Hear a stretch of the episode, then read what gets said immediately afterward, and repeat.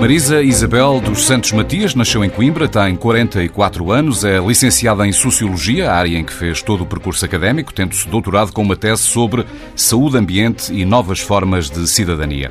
Dirigente do Bloco de Esquerda, cumpre atualmente o terceiro mandato no Parlamento Europeu, onde está desde 2009.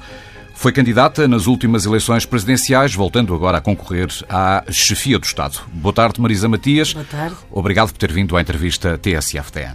Viva Marisa Matias. Agora, afirma que se candidata para ter o melhor resultado possível, que é basicamente o que dizem todos os candidatos. É uma atitude de defesa já uh, face à possibilidade de não atingir os 10% da última candidatura presidencial? Não, de maneira nenhuma, não é uma atitude de defesa. Quando eu digo que me candidato para obter o melhor resultado possível é porque tenho perfeita consciência que os votos não são meus, uh, são das pessoas e elas vão definir em quem é que querem votar e bem, é assim que devem ser as eleições. Agora, não é nenhuma forma de atitude de defesa. Um, acho que as eleições uh, estão ainda longe, acho que temos ainda muito caminho por fazer, a campanha ainda nem sequer começou e, obviamente, terei, uh, terei toda a disponibilidade para disputar o melhor resultado possível. E não, não me esqueço sequer que em 2016, por esta altura do campeonato, uh, as sondagens me davam 2% e, portanto, é, a campanha está ainda por fazer e não é uh, de nenhuma forma uma atitude defensiva. admite, mas admite que é muito difícil chegar aos 10% que alcançou há, há cinco anos. Eu, eu... Sendo que as sondagens dão-lhe todas à volta de 5%. Sim, o que já é uma vantagem em relação ao que acontecia em 2016 por esta altura. Uh, acho que, aliás, uma das lições que nós tivemos nas eleições de 2016 foi precisamente uh, de que aquilo que se pensava ser o resultado eleitoral em novembro, mais ou menos, não correspondeu minimamente ao resultado eleitoral de janeiro. Uh, eu vou lutar pelo melhor resultado possível e, e é isso que eu faço em cada eleição que me apresento. O que é que poderá ser uma derrota? Não pensei ainda nisso, sinceramente. Acho que uh, neste momento é importante perceber que estamos a disputar uma eleição em circunstâncias difíceis e diferentes das anteriores uh, e, obviamente, uh, espero que a esquerda tenha o seu espaço e que saia reforçada nestas eleições. Analisam-se as sondagens, escutam-se as vossas declarações públicas e fica-se com a ideia de que a Marisa Matias e a Ana Gomes disputam o mesmo espaço político, os mesmos eleitores, se não no todo, numa parte substancial. Concorda?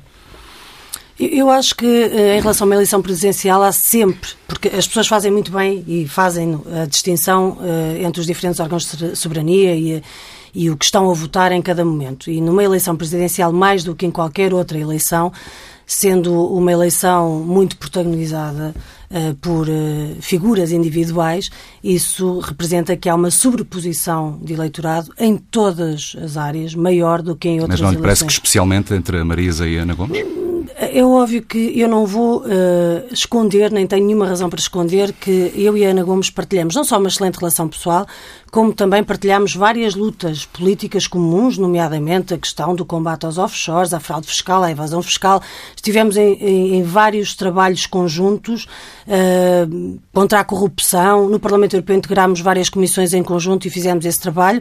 E, portanto, isso é, é de facto áreas em que nós, uh, creio que lutaremos as duas sempre juntas. Agora também vocês já tiveram a oportunidade de entrevistar a Ana Gomes e de falar com ela e ela própria é quem define muitas das diferenças que nós temos e nós temos diferenças significativas. Temos diferenças significativas no que diz respeito, por exemplo, ao entendimento da nossa integração europeia e a forma como nos relacionamos com, com a União Europeia. Temos diferenças em relação a áreas tão importantes como a defesa, a segurança, o militarismo e a própria Ana Gomes que as identifica. Eu acho que essas não são diferenças de sumenos importância quando estamos a tratar da nossa vida comum, nem em Portugal, nem na Europa. E já tivemos a prova disso, quer dizer, a, a integração europeia que nós temos tido até agora teve custos muito uh, significativos em áreas fundamentais da nossa vida. Nós hoje em dia estamos a viver uma crise pandémica e estamos a assistir a um Serviço Nacional de Saúde a lutar para ter condições para responder a essa crise pandémica e não nos podemos esquecer que foi muito em resultado de recomendações uh, da União Europeia, em que nós tivemos posições diferentes,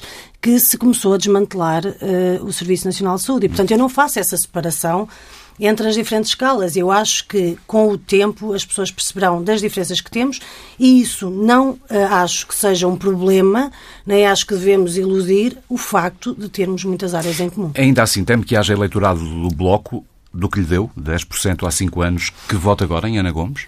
Eu acho que uh, não temo nenhum voto em relação uh, ao que está por vir, porque, como disse, os votos não são nossos. Eu vou disputar cada um dos votos e não vou disputar apenas os votos do eleitorado do Bloco, como é evidente. Uh, já disse várias vezes que estas eleições são mais difíceis Sim. do que há 5 anos. E porquê? Porque a candidatura próxima do PS ou ligada ao PS, de certa forma, é muito mais forte do que a candidatura de há cinco anos, de Maria de Belém, ou por causa do fenómeno André Ventura, o que é que torna estas eleições mais difíceis para si? Quando eu referi e refiro que estas eleições são muito mais difíceis do que as, eh, as eleições de há cinco anos, eh, eu refiro-me especificamente ao contexto político e social que estamos a viver. Eh, há cinco anos, quando me candidatei, nós estávamos a sair de uma crise económica e social muito profunda. Tínhamos saído há pouco tempo das mãos da Troika e de um governo que uh, quis ir além da Troika e, portanto, deixou muita gente uh, sem nenhum tipo de proteção e, neste momento, estamos a viver uma crise ainda mais profunda, uma crise pandémica que mostra as fragilidades que a nossa sociedade tem e que mostra como tanta gente foi deixada uh, ficar para trás e isso tem a ver com o facto de não termos preparado respostas concretas para podermos reagir a crises. Nós mantemos ainda muitas áreas desprotegidas na sociedade portuguesa, eh, desde logo eh, no que diz respeito às relações eh, laborais, nós percebemos que o facto de haver tanta precariedade é o que faz que haja tanta gente desprotegida neste momento porque não tem acesso a nenhum tipo de apoio ou porque ficou sem rendimentos. E nós estamos a falar de pessoas que estão sem rendimentos, muitas delas desde março e em áreas tão fundamentais como a cultura, o turismo, ou, ou, os transportes, ou o desporto, etc. São áreas que as pessoas, muitas delas, estão sem rendimentos desde março. E eh, ainda num contexto de muita incerteza da resposta à crise pandémica.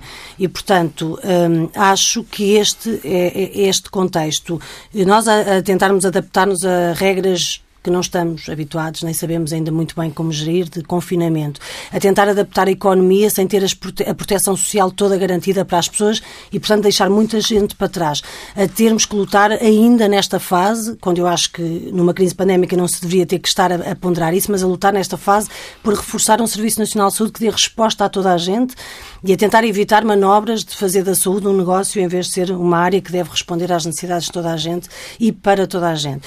E por isso é nesse contexto que eu digo, é, é mais difícil. Eu apresento-me estas eleições muito porque estamos uh, novamente numa situação de crise e acho que fazem falta propostas e um programa que proteja as pessoas da crise e isso é uma obrigação de todos os órgãos de soberania, incluindo o Presidente da República. Todas as sondagens uh, afirmam atrás do André Ventura. É esta a batalha da sua vida, ficar à frente do candidato do Chega? Como disse, eu vou tentar ter o melhor resultado possível e não tenho dúvidas que ficarei à frente de André Ventura.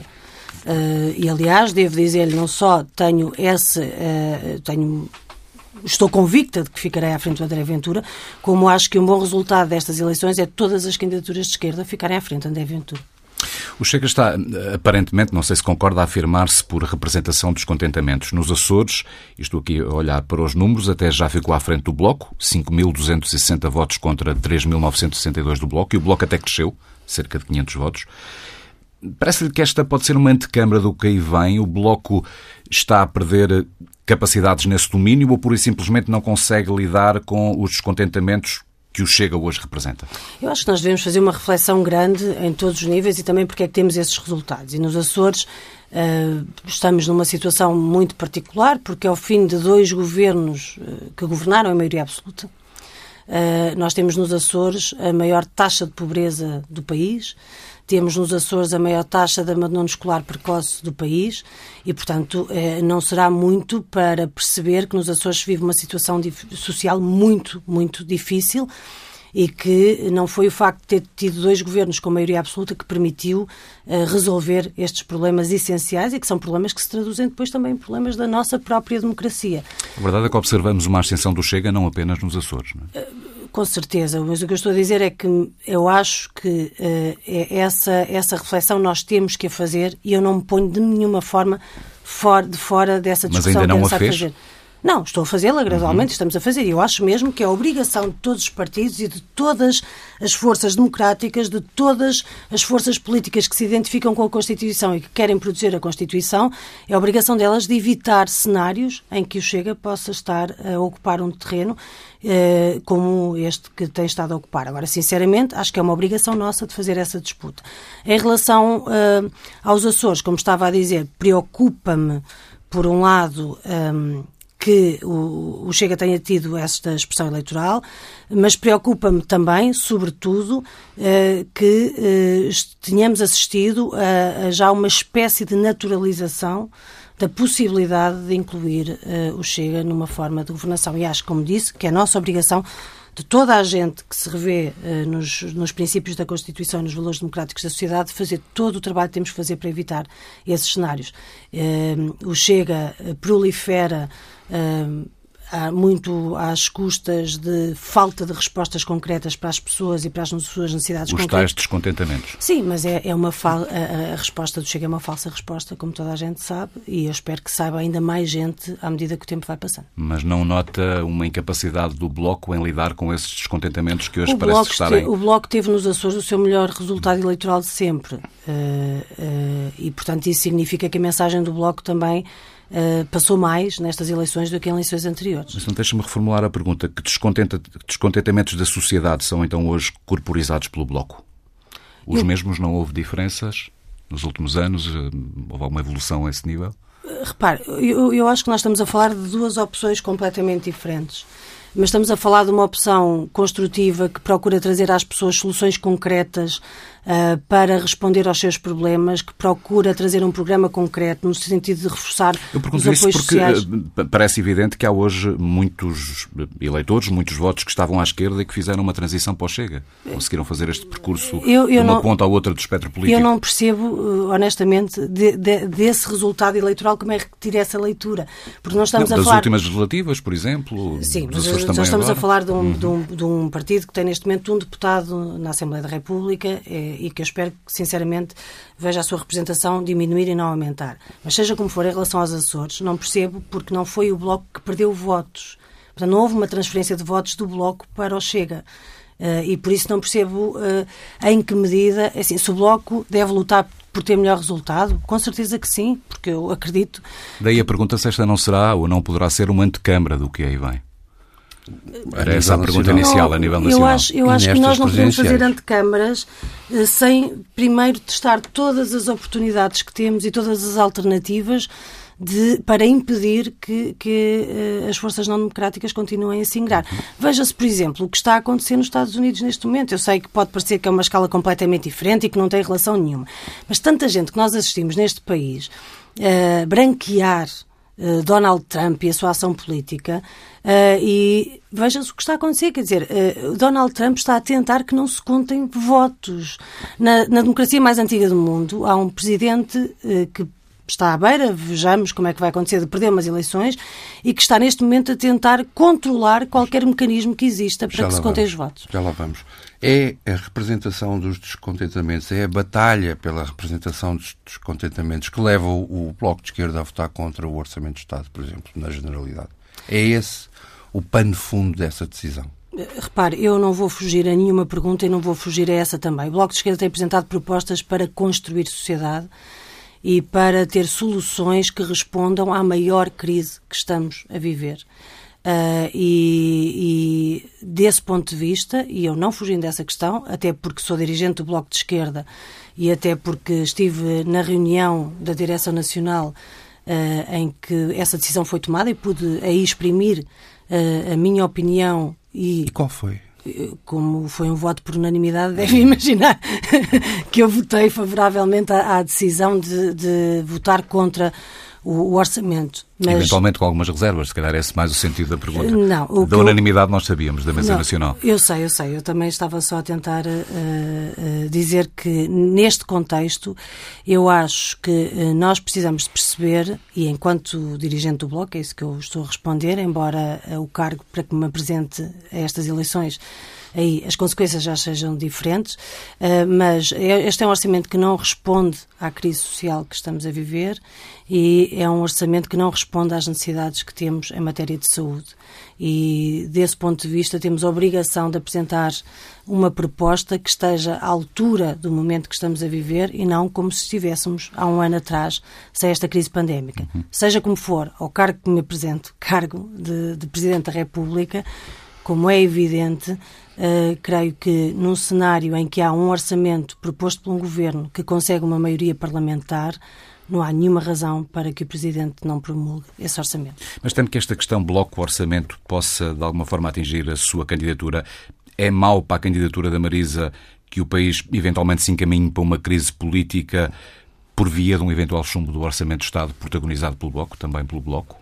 Repare, eu não acho de maneira nenhuma uh, que as pessoas façam essa leitura. As pessoas sabem distinguir uh, uh, os órgãos para os quais estão a votar e sabem distinguir esses papéis.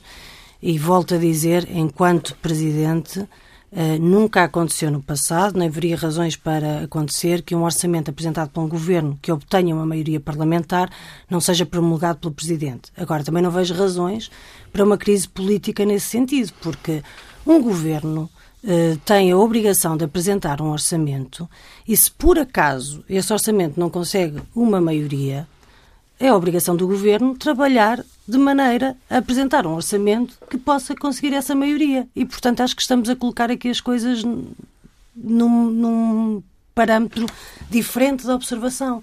Uh, não há nenhuma razão para que isso não aconteça. E, portanto, estar já a definir um cenário de crise política numa situação em que não estão esgotadas todas as possibilidades, nomeadamente a obrigação que tem um governo de apresentar um, um orçamento que possa ter maioria parlamentar, Uh, acho que essa discussão tem que ser feita também. Na apresentação da sua candidatura no Largo do Carmo, apresentou-se como socialista, laica e republicana. republicana. Com certeza. Está a acenar ao eleitorado PS, está a tentar evitar que haja eleitorado do Bloco que vá para a Ana Gomes?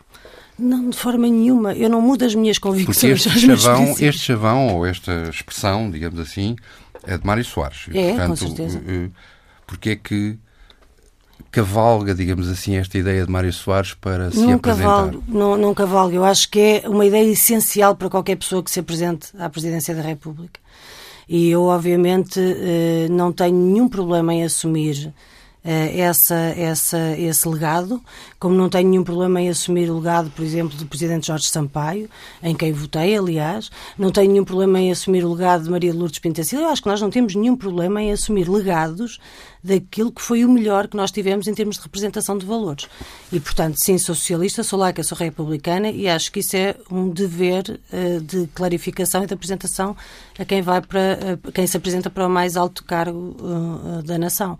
E desse ponto de vista, volto a dizer, eu sou uma candidata de esquerda. Eu candidato-me às eleições presidenciais porque quero. Ninguém me obrigou. Eu quis e quero ser candidata.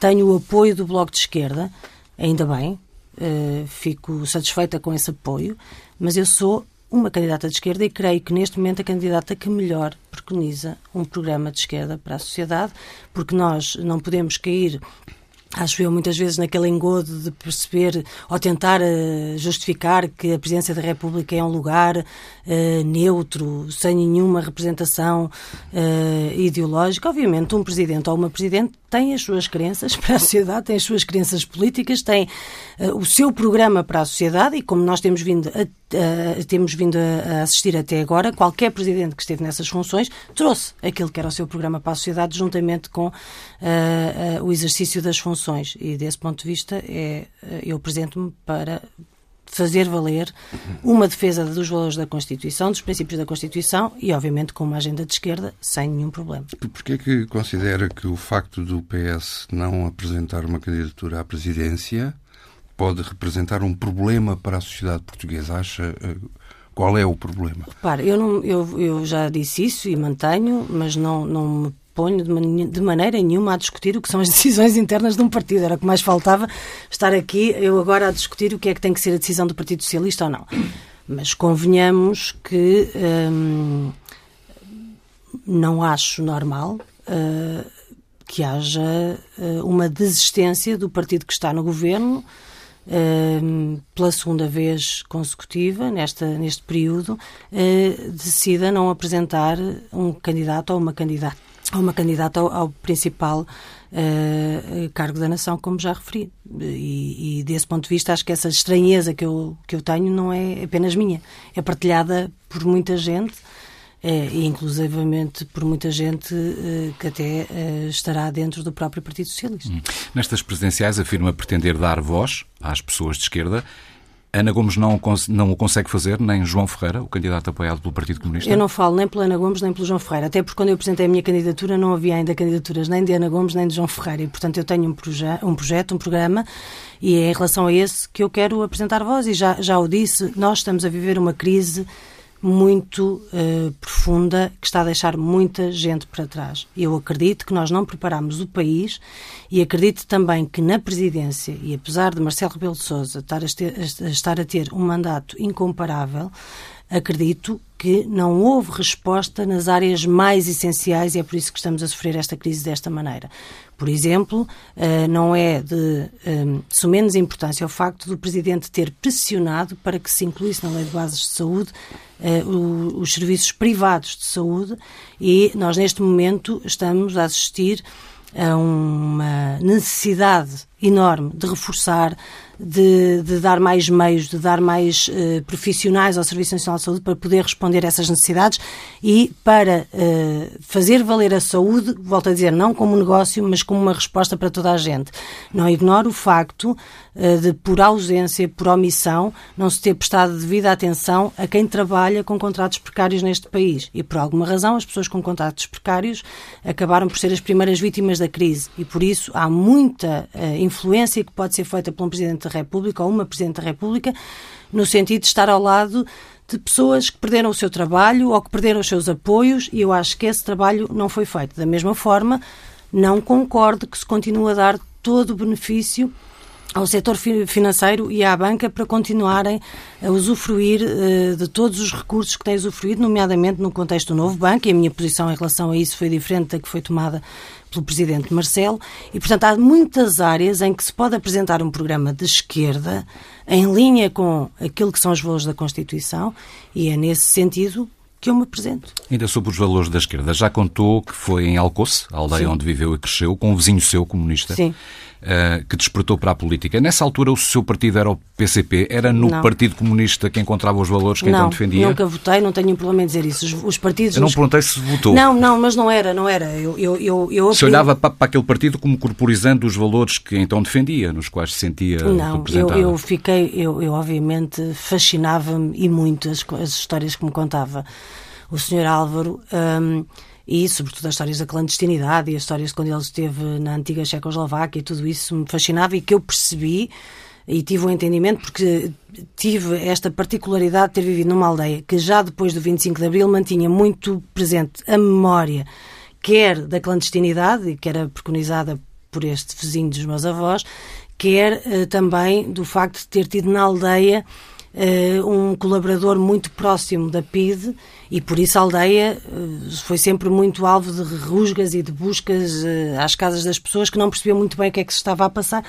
mas porque coincidiam estas duas uh, realidades. E, portanto, obviamente, entusiasmava muito mais a parte da luta pela liberdade e pela democracia do que a parte da denúncia. Admirava o Sr. Álvaro, mas não propriamente não, o partido a que ele pertencia. Não, não, nunca me identifiquei hum. muito com o modelo de funcionamento. Pergunto, creio que nessa altura não haveria bloco, era a Marisa ainda não, jovem? Não, havia bloco, estava a dizer, não, eu, eu, os partidos uh, que eu apoiei com o meu voto uh, durante a minha vida eleitoral foram dois, foi o Partido Socialista e o Bloco de Esquerda, mas não apoiei o, o, o Partido Comunista. Vamos voltar a Marcelo Rebelo de Sousa. Uh, já disse que teve o mandato dele teve dimensões muito boas, muito positivas. Eu acho que até usou a expressão mandato exemplar, não sei se. Confirma. Em relação a algumas áreas, sim. Mas depois também critica, já criticou aqui, questões do novo banco, das PPPs, do SNS ou desigualdades laborais. A pergunta é um bocado aquela que faríamos ao próprio professor Marcelo, que ele gosta de dar notas. Se tivesse que dar uma nota ao professor Marcelo, 0 a 20, o que é que dava? Eu acho que o professor Marcelo ele próprio teria dificuldade em dar nota assim mesmo. Não. Uh, uh, acho que sim, mas se calhar é uma pergunta que lhe podemos fazer. Que nota é que ele dá ao seu mandato? Eh, depende das áreas. Volto a dizer, não acho que se possa pensar. Acho que no global foi um, um mandato com uma nota positiva e, portanto, seria uma nota de 5, 6 em 10, mas uh, com ausências muito importantes. Uh, Acho que foi exemplar a forma. 5, 6 em 10 dá 10 em 20, é mesmo ali na, 11 e 20. 10, 11. Não, porque eu acho que, uh, havendo áreas em que o, o, o Presidente um, esteve muito bem, e volto a dizer, a questão dos cuidadores informais um, que, uh, à qual o Presidente se juntou e que é uma luta que eu travo há muitos anos e, portanto, também... Ainda ontem ele, ele é elogiado por isso. E eu agradeço as palavras simpáticas e, e, reconheço e acho que se deve dizer isso, sim, estivemos juntos nessa luta e creio que estaremos daqui para a frente, independentemente do que venha a acontecer, porque há muita coisa por fazer ainda e é das situações mais injustas que nós temos no nosso país e não podemos achar que tantos milhares de pessoas que dedicam a sua vida a cuidar de outras pessoas que já vivem numa situação de invisibilidade enorme e de injustiça enorme, que ainda foi agravada pela pandemia, podem ser deixadas para trás. E isso é uma das áreas em que eu, de facto, me encontrei com o Presidente, ou ele comigo, eh, da mesma forma, eh, quando o Presidente decretou como uma das suas prioridades e bandeiras o combate à, à, à falta de, de, de, habitação para tanta gente e, portanto, dar uma mão às pessoas sem abrigo. Eu acho que é uma bandeira essencial e que, como se percebe, leva o seu tempo e que precisa ainda de mais pressão por parte de um Presidente ou de uma Presidente da República para que deixemos de ter esta triste realidade de pobreza e de pessoas que não têm um teto onde viver. Isso são coisas positivas. Eu, e foi positivo também o facto de ele não ter criado nenhuma espécie de dificuldade à geringonça no governo entre Isso também 2016 já e 20. Sim, já o referi que uh, acho muito importante e que foi importante que o Presidente, no início do seu mandato, tenha respeitado a vontade democrática do povo português e tenha percebido que, havendo uma maioria parlamentar eh, com disponibilidade para criar estabilidade e para governar uh, e ajudar a governar durante aqueles quatro anos, uh, não tenha criado essa dificuldade, porque, uh, do meu ponto de vista, traduziu-se numa solução positiva para o país. Um, agora, obviamente, não estou ao lado do Presidente e como eu acho que as questões da proteção laboral, como eu acho que as questões de começar de facto a regular e a evitar que o sistema financeiro continue a absorver tantos recursos de quem trabalha, dos seus impostos, como acho que as questões relacionadas com a saúde são tão essenciais à nossa sociedade, não posso de maneira nenhuma dizer que ficamos bem mais cinco anos se se continuar a fazer uma pressão ou se continuar a tentar introduzir de alguma maneira um, um fazer valer uh, da, das instituições privadas de saúde para além daquilo que é a defesa do Serviço Nacional de Saúde. Porque repare, numa crise pandémica, ou reparem, neste caso estou a falar com duas pessoas, numa crise pandémica, nós precisamos de recorrer a toda a capacidade instalada na saúde. Não tenho nenhuma dúvida disso. Privada também. Também. E nem tenho nenhuma dúvida e que os serviços. tem que pagar isso? Claro que tem que pagar. Agora, tem que pagar é preços de custo, não tem que pagar de maneira a ajudar a fazer negócio. Não tem, eu acho vergonhoso. Nós não nos podemos esquecer que quando uh, tivemos uh, uh, os primeiros sinais da pandemia, foram os privados os primeiros a fechar portas ou a romper acordos de concessão com o Serviço Nacional de Saúde, ou tivemos ainda a vergonha de termos privados a recusar mulheres grávidas por estarem com Covid, de poderem dar à luz nesses hospitais que tiveram que ir para uh, uh, os, as unidades de, do, do, Serviço Nacional de Saúde, os mesmos privados que não as recusaram quando elas andaram lá a pagar consultas privadas ao longo da sua gravidez. Portanto, neste momento, eu percebo que os privados têm uma redução do número de consultas, têm uma redução da atividade e que precisam de rentabilizar isso de alguma forma. Agora, não façam é negócio às custas de uma crise e da nossa desgraça. Portanto, nós precisamos da capacidade toda instalada, o Serviço Nacional de Saúde pode não ter todos os meios necessários e precisamos de reforçá-lo para que tenha, mas não tem neste momento. Obviamente pode e deve recorrer-se aos privados, mas com controle total e hierarquia, aí é o Serviço Nacional de Saúde que deve comandar e não para fazer negócio, mas para aumentarmos a capacidade instalada ao serviço das necessidades que temos. Deixe-me ainda voltar ao atual mandato do, do Presidente da República. Disse também que, que o próximo Presidente não pode ser um adorno. Uh, foi isso que Marcelo Rebelo de Sousa foi, um adorno, eventualmente em alguns momentos do seu mandato, uh, incapaz de encontrar soluções ou de ajudar a encontrar soluções para os problemas com os quais o país se confrontava, um país, e volto de novo a citá-lo, um país que está hoje aflito? Sim. Uh, ou será um adorno perante o quadro que hoje se apresenta? Eu creio que um presidente ou uma presidente tem sempre que contribuir para encontrar soluções para o país e não para alimentar nenhuma situação de crise. E parece que nem sempre isso aconteceu. Nem sempre isso aconteceu. Pode ser concreta?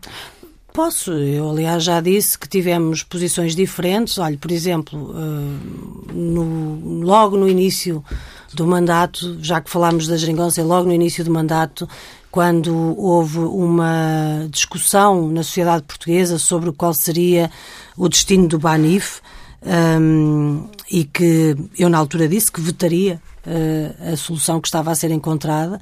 Uh, houve um apoio do Presidente para que se realizasse a venda ao, ao, Santander e nós percebemos depois o que aconteceu. Por exemplo, acho também que, como nós estamos a ver hoje nas dificuldades laborais e de retirar a troika da legislação laboral e temos tanta gente ainda desprotegida, acho que o Presidente deveria ter tido um papel diferente, do, por exemplo, do que foi uh, o seu papel quando se votou o alargamento do período experimental, que agora está a colocar tanta Nessa gente... Nessa altura foi o tal adorno. Sim, porque obviamente as necessidades da sociedade é, eh, acho que cabe a um presidente chamar a atenção e contribuir para soluções eh, no sentido de eh, cumprir todo o seu papel Mas e todo o seu mandato. Não vai ao ponto de dizer que ele traiu o seu próprio mandato, ou seja, Marcelo não, de, não, não deixou de ser Marcelo aquilo pelo qual ele foi eleito. Volto a dizer, nós temos visões de diferentes da sociedade e programas visão... diferentes. Agora, obviamente, não, não coloco, nem colocaria nunca de, de fora do quadro democrático o Presidente Marcelo Rebelo uh, Acredita que há uma tradição em Portugal de o segundo mandato ser muito diferente do primeiro mandato. Uh, se, ele, se o Presidente Marcelo for reeleito, se se candidatar, não é? Uh, acredita que será diferente do que conhece do personagem? Não, não, não sei, nem consigo fazer esse tipo de futurologia. Sinceramente, não, não, não, sou capaz de fazer. Acho que nós estamos a viver circunstâncias tão extremas, tão difíceis, uma crise tão profunda, uh, que uh, é muito difícil estarmos a fazer esse tipo de futurologia. Mas neste contexto e para esta disputa, basta-me saber como é já o Presidente Marcelo e os valores que ele defende e a forma como se apresenta, a forma como se comportou durante estes quatro anos para saber que, que queremos coisas diferentes para o nosso país. Decidiu voltar a candidatar-se por estarmos a viver outro momento de crise. Sim. É por essa razão de força maior, força maior, como Sim. se lê nos seus cartazes para a campanha, que decidiu avançar? Porque acho que há motivos de força maior e é por isso que se lê força maior. Não o teria feito noutra circunstância?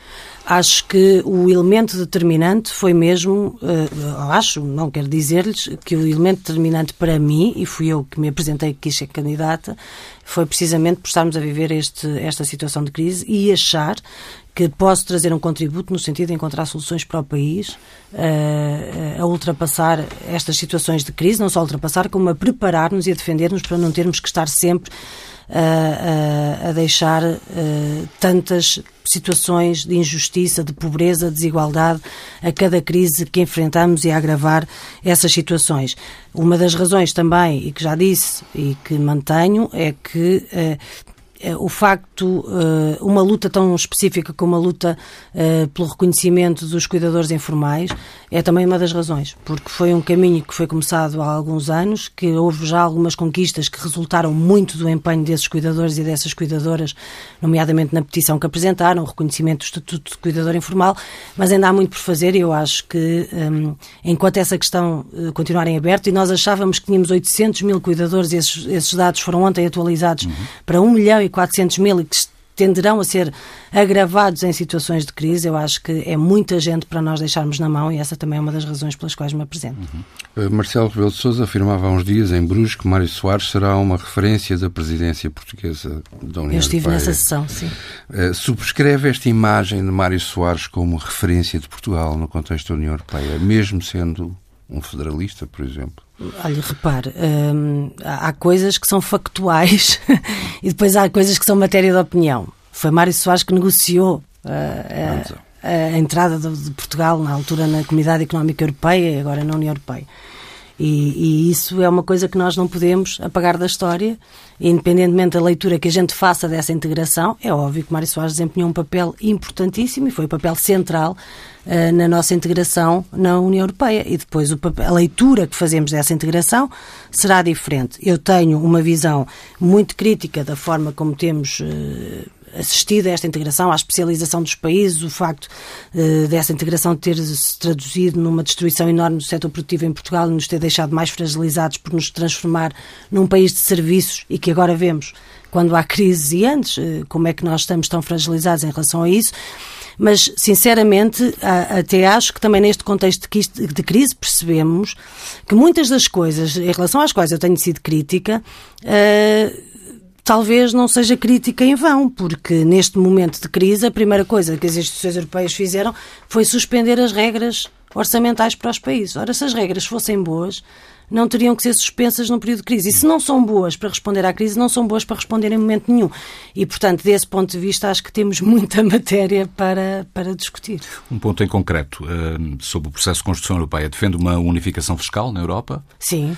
Um, para que não tenhamos países a tirar receita. Nós temos uma concorrência brutal. Temos países uhum. que são paraísos fiscais isso, e que levam. Mas uma unificação fiscal também não conduz a uma receita federalista da qual a Marisa discorda? Não há aqui uma contradição? Não, repare, eu acho que nós. Eh, eu não sou anti-europeísta, nunca fui. Uh, e, portanto, há muita coisa que se pode colar à minha imagem, essa não é uma delas, seguramente. E acho que há muitas áreas nas quais nós podemos fazer mais e melhor com uma real cooperação europeia e há e outras que não. Sim. Por exemplo, se falarmos de Serviço Nacional de Saúde, proteção de saúde, proteção social, acho que não. Tem que ser os países mas nesta área do combate à evasão fiscal, à fraude fiscal, tem que haver, porque repare. Mas nesse capítulo é federalista chame-lhe o nome que quiser. Eu acho que os federalistas e os, pensa, os, que pensam o federalismo da União Europeia o pensam em muito mais dimensões do que apenas nestas que eu estou a falar. Uh, e, portanto, não me enquadraria como federalista porque implica um processo e um projeto de integração política que eu não defendo, mas defendo, sim, cooperação e reforço de cooperação na área de combate a isto, porque, repare, nós, o dinheiro que nos falta muitas vezes no Serviço Nacional de Saúde, na escola pública, etc., é o dinheiro que está uh, a sair por fuga das responsabilidades fiscais das nossas empresas para países como a Holanda ou Luxemburgo ou outro. E, portanto, há uma concorrência desleal dentro da União Europeia. Nós não só temos que acabar com os paraísos uh, fiscais dentro da própria União Europeia e fora da União Europeia, como temos que garantir que há um mínimo de imposto, um mínimo de taxa que é pago pelas empresas que fogem uh, com os seus impostos. Pensa que a crise económica resultante da pandemia poderá voltar a colocar na agenda europeia o problema da saída do euro? Eu, eu creio que neste momento nós estamos numa discussão até mais existencial uh, do que é que são os problemas que enfrentaremos uh, na União Europeia. E creio, uh, já o disse e repito, que dependendo de como funcionar o Fundo de Recuperação, de como ele for aplicado, da forma como responder a esta crise ou não, uh, nós poderemos estar a pôr mesmo em causa o próprio projeto europeu e não só partes de, da integração do projeto europeu. Nós temos visto como, em termos democráticos, a União Europeia tem sido muito atacada pelo crescimento da extrema-direita e pela violação do Estado de Direito em muitos países da União Europeia. Temos visto uh, como as regras orçamentais também deixaram muito pouca margem Uh, aos países e nós já sofremos isso na pele e volto a dizer, felizmente elas foram suspensas durante este período, portanto o que não deixa nenhuma desculpa aos países para não fazer o investimento que precisam de fazer em saúde, em educação, em tudo o que é preciso fazer para proteger a sociedade. Eh, mas, de facto, nós temos um fundo de recuperação que, se não se encontrar os recursos próprios para poder financiar, uh, vai ter que se traduzir num, na garantia que está a ser colocada para esse Fundo de Recuperação, que é o próprio Orçamento Comunitário, e, portanto, vai ter que se traduzir uh, numa, numa, num aumento da dívida e, portanto, em vez de ser um instrumento de recuperação, pode ser um instrumento de endividamento, e isso está tudo muito frágil, depende mesmo das fontes e de financiamento. Caso, e em tese, o tema pode voltar à agenda? Claro que pode voltar à o agenda. Tema Nós precisamos... saída do euro. O tema... Não sei se a saída do euro é um tema que volta à agenda, que estou a dizer, o tema volta à agenda em termos da forma como nos estamos a integrar, porque eh, de facto, se nós não formos à linha dos recursos próprios e conseguirmos ir buscar recursos, por exemplo, ao digital, ao setor digital, ao, ao setor financeiro, uma taxa sobre as transações financeiras, ou uma taxa transfronteiriça sobre as emissões de carbono, que tem muito a ver com o programa de sociedade que a gente também precisa construir, que qualquer transformação económica e social a gente não ignora que tem que ser feito, por exemplo, num combate às alterações climáticas e numa reconversão da economia, numa reconversão energética, numa reconversão dos postos de trabalho para postos de trabalho com, com futuro e com, e com direitos. E, portanto, nesse sentido, eu acho que se nós transformarmos a resposta à crise em mais um monstruoso instrumento de dívida, é o próprio projeto europeu que está em causa. Olha, se estivesse nos Estados Unidos, eh, votava Biden, mesmo sabendo que ele, à luz dos parâmetros europeus, é um liberal? Eu acho que neste contexto o fundamental é, é defender os valores democráticos e, e é afastar uh, Trump uh, da, de, de, da governação uh, dos Estados Unidos e nestes, nesta circunstância, sim, votaria Biden. Marisa Matias, muito obrigado Obrigada. por ter vindo à entrevista TSF Diário Notícias. Muito obrigado. Obrigada.